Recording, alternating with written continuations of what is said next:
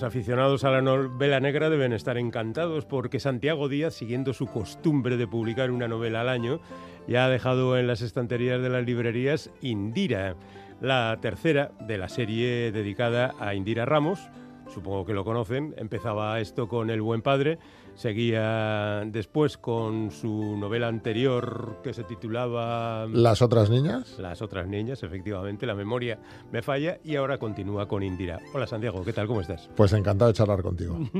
bueno, debo reconocer que siempre es un placer leer eh, las novelas que escribes pero igual esta me ha impresionado más todavía. No debería decir esto porque el autor se cree que ha ganado ya al periodista y cualquier cosa que diga va a ser bien recibida, pero bueno, la verdad es que no sé cómo consigues acumular tantas cosas en una sola novela. Bueno, pues te lo agradezco muchísimo, la verdad. Mm. Y nada, pues yo, mira, ¿sabes cuál es mi truco? Que me lo preguntan mucho.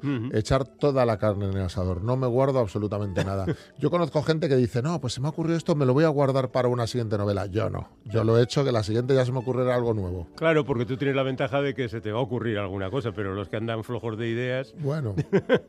en cualquier caso, el llevar tres libros con los mismos personajes te va alimentando, quiero decir, tú trabajas con estos personajes en uno de tus libros y, seguro que dejas ideas para el siguiente, pero además se te van ocurriendo nuevas peripecias que ir echando sobre ellos, ¿no?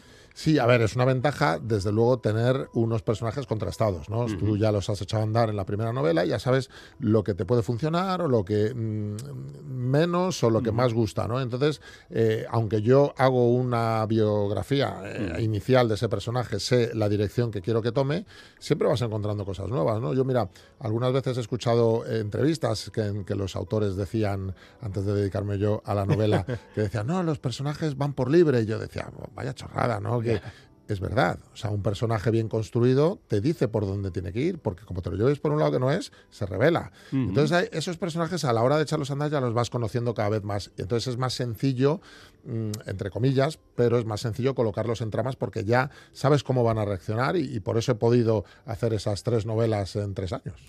Lo que pasa es que eh, esta, esta tercera novela está bastante relacionada con la segunda, menos con la primera, pero con la segunda sí hay bastante. De hecho, que tú te ves obligado en las primeras páginas de Indira de hacer una especie de resumen de capítulos anteriores, ¿no? Sí, ah, son novelas que se pueden leer eh, de manera totalmente independiente, pero es cierto que tienen cierta continuidad en, las, eh, en, la, vida de los, de los protagonistas de Indira, ¿no? Entonces, eh, sí, hay gente que se ha leído por primera vez una novela mía, Indira, y la ha entendido perfectamente. Yo siempre digo que si alguien quiere conocerme o quiere conocer ese personaje, que empiece por el principio. ¿Por qué? Pues porque va a acompañarla en toda esa evolución, ¿no?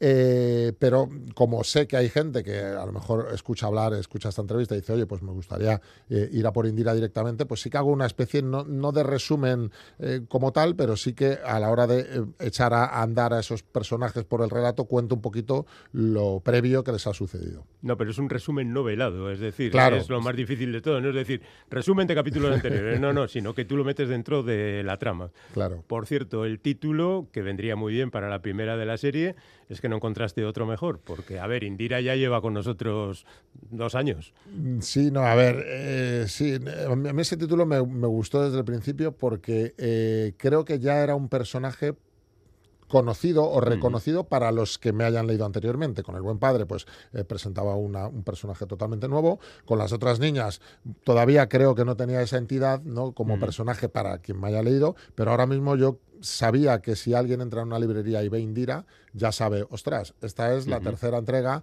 de Santiago Díaz con este personaje, ¿no? Y creo que además esta novela habla mucho de ella, no solo como policía en el caso que investiga, sino como ella eh, como persona, eh, como mujer, como madre y con los miedos que puede tener cualquier persona normal y me parecía que era un título bastante acertado. Bueno, dejemos de hablar de este tipo de cosas, vamos a, a la trama. Bueno, quizá yo mismo pensaba que esta tercera novela podía tener esas características de la segunda, que era la inclusión de la realidad, porque en la segunda, las otras niñas, tú hablabas de un caso bien conocido, como eran las niñas de, tampoco se me acuerdo del pueblo. De Alcácer. De, Alcácer, efectivamente. Eh, que era algo diferente de lo que venías haciendo. Ahora aquí has vuelto a la ficción total. Sí, total. Eh, eso fue, bueno, una especie de ucronía, ¿no? Que era, eh, yo no, relataba el caso Alcácer, o de la niña Alcácer, mm. sino el, asesino Antonio Anglés, que eh, se fugó después cuando fueron a detenerle y ya nunca más se supo de él, ¿no? Mm. tuvo una pequeña fuga en la que se le siguió hasta Lisboa, se metió en un barco y ahí se perdió totalmente la pista. Entonces yo lo que hacía era una ucronía, o sea, partiendo de esa base real, relataba sus posibles 30 años hasta la actualidad, ¿no? Eh, bueno, eh, no dejaba de ser una ficción, pero con una base real. Y aquí lo que pasa es que no tiene base real, simplemente es todo ficción. Pero yo creo que la construcción de la historia es prácticamente la misma. Lo que pasa es que yo hay partida de algo que eh, a nivel personal pues me, marcó mucho en mi juventud. Yo tenía 20 años o 21 años cuando sucedió todo aquello y lo viví en primera persona, ¿no? salía constantemente en noticias, en, periódicos, en todos los lados. Y era una, una pregunta que yo me hacía siempre, ¿dónde está Antonio Anglés? Y es lo que quise responder, pero desde el punto de vista de la ficción. Y aquí es ficción 100%. Vale, pues tenemos otra vez al equipo de Indira, con esa relación extraña entre el padre de su hija y expareja y el la nueva pareja de Indira con el que tampoco, bueno, vete tú a saber, eh, que es, y, el resto de policías que aparecen por ahí y de repente aparecen unos cuantos muertos. ¿Cuántos muertos hay en esta novela, por cierto? Hay bastantes, me pues parece. Mira, no, los he contado, pero hay unos cuantos. Hay, unos, cuantos. hay, unos cuantos. Si una, novela, una buena novela negra tiene que tener muertos a puertas, tiene que salpicar cuando abras las páginas. Empiezas con cinco, nada menos. Empieza con cinco, sí, cinco cadáveres que se encuentran en un descampado, en un, están haciendo unas obras y al entrar a las máquinas los encuentran y eh, la característica o lo que llama la atención que están enterrados en diferentes momentos en los últimos dos mm. años, que son eh, personas que eh, aparentemente no tenían ninguna relación entre sí, de diferentes puntos de la geografía. Eh, bueno, y lo que tienen que hacer los investigadores es encontrar qué tienen en común para que hayan sido los elegidos por el asesino que sea para acabar con ellos. ¿no? Y entonces esa investigación ya entra en sus vidas de esas víctimas y, y, contando cómo han podido llegar hasta allí. Pero tú la historia de esos personajes empiezas a contarla casi a mitad de la novela. Exacto, sí, mm. cuando ya empiezan... ¿Cómo se sabe cuando diablos tienes que empezar a contar las cosas? Bueno, mm. yo no, no sé eh, decirte cómo se sabe, yo lo que sí hago es un trabajo previo, yo mm. no me lanzo a escribir, venga, página 1 y a ver qué me sale, no, yo antes de, ponerme a escribir en sí, eh, dejo que la idea madure en mi cabeza, yo se me ocurre una premisa, digo, quiero hacer esto, empiezo a crear personajes, situaciones, me imagino un final, que después, eh, una vez que lo echas a andar, quizá cambie, pero me sirve como punto de referencia hacia donde tengo que encaminarme. Después pasan cosas que puedo puede cambiar eso, ¿no? Se me ocurre algo que me guste más, pero voy hacia allí, no voy eh, dando palos de ciego, ¿no? De un lado para otro. Y bueno, y entonces a la hora de estructurar, una vez que ya tengo esas ideas, ya estructuro trama por trama. Eh, tengo una pizarra muy famosa que me, que me cuenta la gente, porque lo digo, eh, que con mis posis de colores, ¿no? que siempre digo que para mí los posis de colores es mejor invento que la rueda.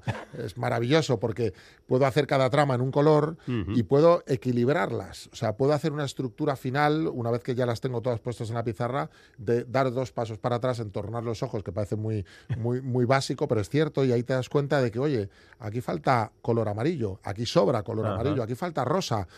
Y, haces un, relato más uniforme, ¿no? Con todas esas tramas ahí. Y una vez que ya lo tienes así, es cuando lo traslado al papel.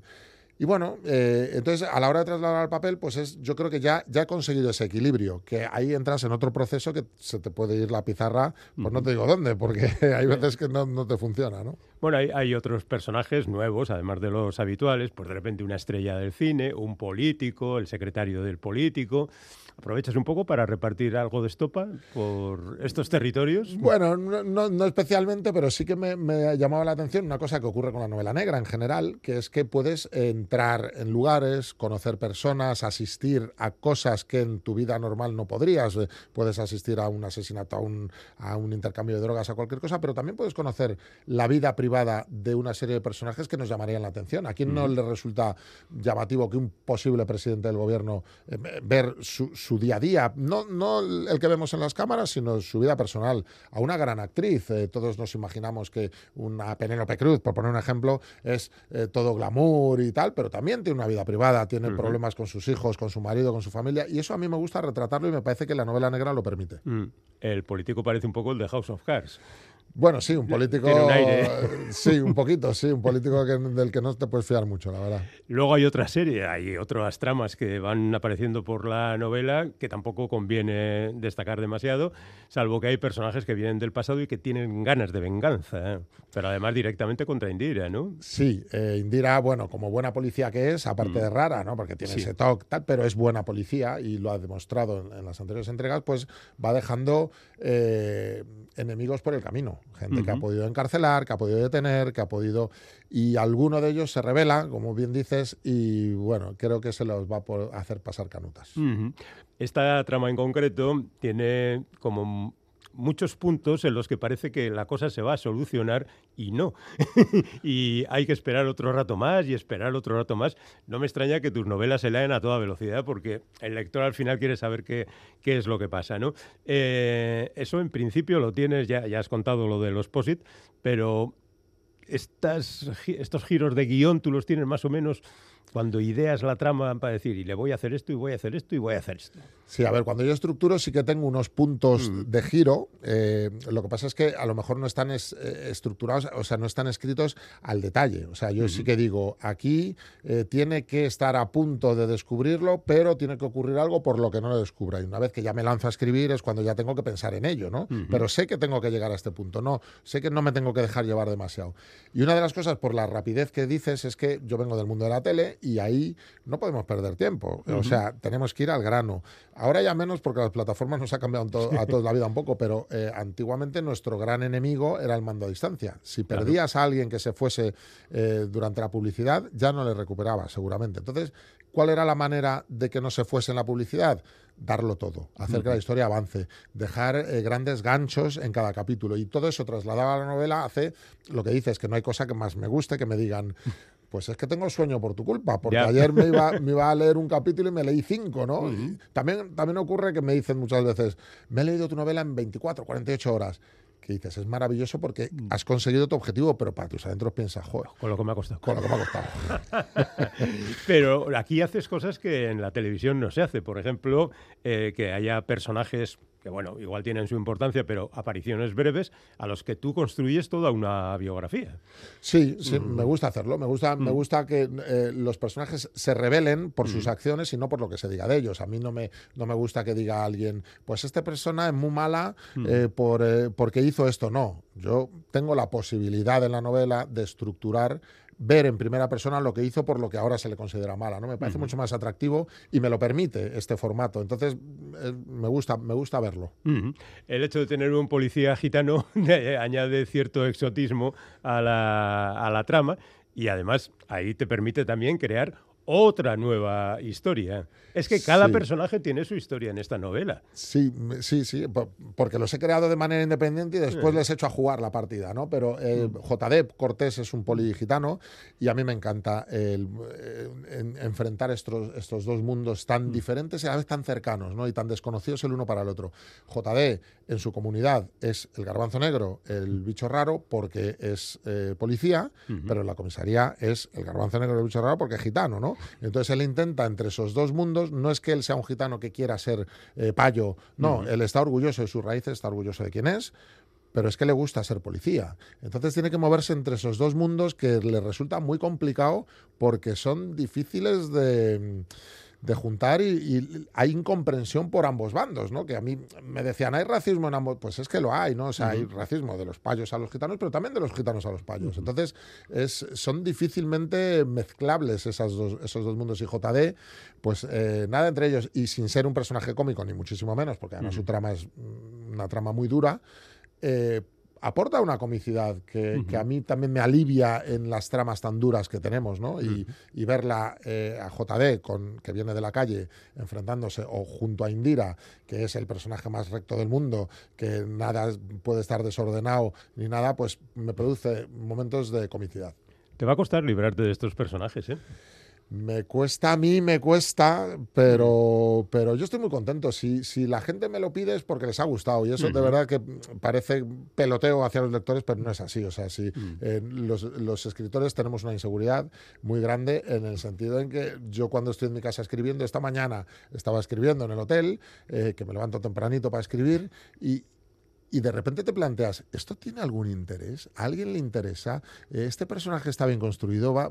Y Mm. cuando te llega ese feedback de la gente diciendo, oye, me ha encantado JD, me apetece verle en más, me gusta cómo reacciona Indira, como tal, pues hombre, pues es, es un orgullo y, la verdad es que es un alivio también. Entonces, desprenderme de ellos, pues mientras a la gente le sigan gustando, pues ahí seguirán. Hombre, lo que tenemos claro es que habrá una continuación de Indira. Bueno, continuación de Indira, no, continuación de la serie. Sí, sí, a ver, eh, ahora lo siguiente que voy a hacer es Mm. una- un thriller histórico, que me he metido en un buen lío.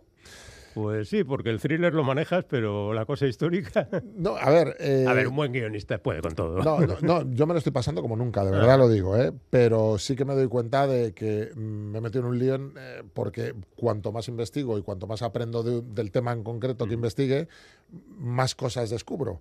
Y al final no lo puedes meter todo en la novela y, y te das cuenta de que te faltan cosas o que no sabes por qué decidirte, pero lo estoy pasando muy bien, pero la complicación aquí es añadida, es un extra, ¿no? Pero una vez que termine ese thriller histórico, que estoy ya metido en ello, eh, a mí sí me gustaría continuar con, con este universo, ¿no? Eh, y creo, por la aceptación que está teniendo Indira, que la verdad es que eh, me está yendo de maravilla, que la editorial pues me lo pedirá en breve. Todavía no nos hemos sentado para ello, pero me lo pedirá y yo estaré encantado de, de poder contar después de Claro, esto. porque el thriller histórico va para otra editorial. No, va para la misma. Yo creo que... Pero no, no en esta colección de roja y negra. No, yo creo, no, no, no me hagan mucho caso, Mm. porque igual me regañan, pero a mí creo que en una conversación me dijeron, no, eh, Reservoir Books, que es eh, donde yo publico, tiene una colección que es roja y negra, que es esta, donde se, es thriller y, y Mm. negra y criminal, eh, y que iban a hacer un sello especial para esta histórica, ¿no? Ajá. Lo mismo me dicen, "¿Dó- ¿dónde vas? ¿No? Pero yo creo que me lo dijeron eso, Mm. no lo sé. No, al final es verdad que, que frente al thriller, la novela histórica, por aquello de que en la portada habrá señores con vestimentas extrañas, parece que llama más la, la atención hacia la novela histórica, aunque sea un thriller.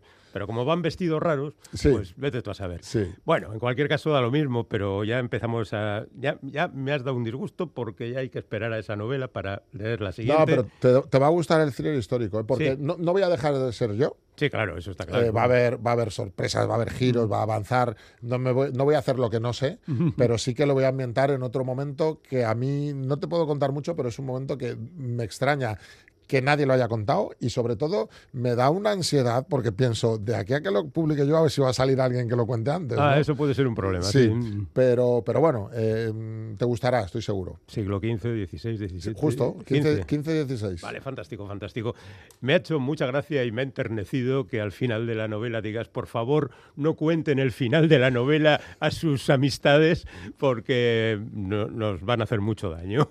Sí. Eh, lo entiendo, ¿eh? Después de leer el final entiendo que no quieras que nadie diga nada. A ver, sí, los spoilers son un problema, ¿no? La gente hace reseñas eh, y, y- y no, los escritores no podemos estarles más agradecidos porque esa es la manera de, de difundir eh, lo que hemos escrito. Si les han gustado, eh, mm, llaman un montón de gente más. Si no, eh, también puedes aprender de una crítica constructiva, de las destructivas no, pero de las constructivas puedes aprender. Pero sí que es verdad que a lo mejor la gente no se da cuenta de que cuenta más de lo que debería y está dando demasiadas pistas a los futuros lectores. Entonces yo, con, todo el respeto, digo, por favor, seguid haciendo reseñas porque es la salsa de esta profesión y, y quien diga, yo no sé, igual me matan mis compañeros, pero yo no, yo no conozco a ningún escritor que no lea las reseñas, ¿no? Es claro. que estás hablando de tu trabajo y, y- y A- a de ver lo qué opina los- este, Claro. mm. Pero eh, sí de decir, oye, antes de lanzar esa reseña a las redes, pensad si no estáis contando demasiado y por favor no desveléis esto, ¿no? Bueno, lo pido y, y la gente está siendo muy respetuosa, la verdad. También te digo, ¿eh? te entran unas ganas de contarlo. Sí, sí. bueno, eso, eso es lo que tienes que hacer es decirle a alguien, lee la novela, animarla a leerla, léela rápido y después Y hablamos largo. Exacto. Bueno, sea como sea, Indira está en las librerías, como decíamos, significa el retorno de Santiago, que es alguien muy, muy, muy preciso y publica un libro cada año, lo cual siempre es algo que está muy bien porque ya esperamos para principios del año que viene otro libro de Santiago Díaz. ¿Qué te voy a decir, compañero? Que me lo paso estupendamente leyéndote y luego charlando contigo. Así que, pum, miel sobre hojuelas. Pues lo mismo te digo, ya sabes que es un verdadero placer y, y nada, espero verte pronto. Nos vemos, nos vemos, pero para eso habrá que leer el libro. Gracias.